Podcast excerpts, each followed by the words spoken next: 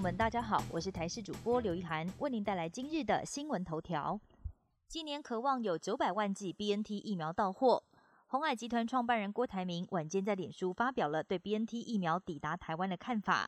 他说，在他隔离期间，看着关于 BNT 疫苗的新闻报道，突然觉得自己肩膀上的责任更加重大。他也透露，BNT 公司承诺今年 BNT 疫苗到台湾的数量大约是可以有八百万剂到九百万剂。他进一步向 BNT 探寻，明年有没有可能为台湾保留三千剂疫苗，而目前都获得不错的回应。大学开学防疫指引将发布，实体课上限八十人。大学将在九月中下旬开学，上百万名大学生即将要重返回校园。而教育部严拟大专院校因应严重特殊传染性肺炎防疫管理指引，实体课程上限八十人。新生入学健康检查可以纳入核酸 PCR 筛检或快筛，但不得作为入学资格的限制。该指引最近就会发布实施。各大学现在严阵以待，有的学校新旧生分流，有更多学校是前两周采取远距教学观察疫情。周三开始，午后雷雨热区扩大。今明两天天气稳定，午后雷雨范围以各地山区、近山区平地，还有中南部的平地为主。加上吹偏东风，带来一些水汽，迎风面台东、恒春会下间歇性短暂阵雨或雷雨，必须要留意局部会有较大雨势发生。不过礼拜三开始，因为高压东退，午后雷阵雨区扩大。雨会下得更加剧烈，更容易会伴随短延时强降雨、雷击，还有强阵风等比较剧烈的天气现象。另外，气象局也提醒，未来一周要慎防热伤害，还有午后大雷雨这两件事。莫德纳疫苗污染连环爆，莫德纳新冠肺炎疫苗疑似遭到金属物污染，日本现在已经下令同时间出厂的三批疫苗暂缓施打。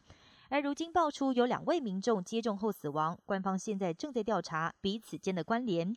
根据日本时报，两个案子都是三十多岁的男子，都是在接种第二剂隔几天之后死亡。两人并无过敏史或其他慢性疾病，所接种的疫苗也没有异物，但是都属于已经遭到停打的第三批疫苗。目前还在厘清疫苗跟两者死亡之间有没有因果关系。美军成功拦截无人机摧毁机场汽车炸弹。总统拜登上周末曾经表示，军方高级将领向他报告，在阿富汗极有可能会有接下来二十四到三十六小时内发生的另外一波攻击。而美军二十九号随即出动无人机空袭一辆企图对喀布尔卡塞国际机场所发动的自杀炸弹攻击的汽车。美军表示，这辆汽车跟 ISIS 分支有关。至于有多少人死伤，现在还有待厘清。但当地民众表示，无人机攻击导致九位平民死亡，为此美方还在了解当中。飓风艾达登陆美国路易斯安那州，这是当地一百七十年以来所遭遇到最强的飓风。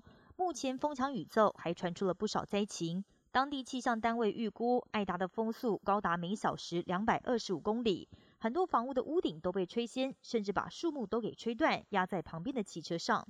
此外，海边也不断掀起将近两公尺的巨浪，把海岸公路都淹成了河流。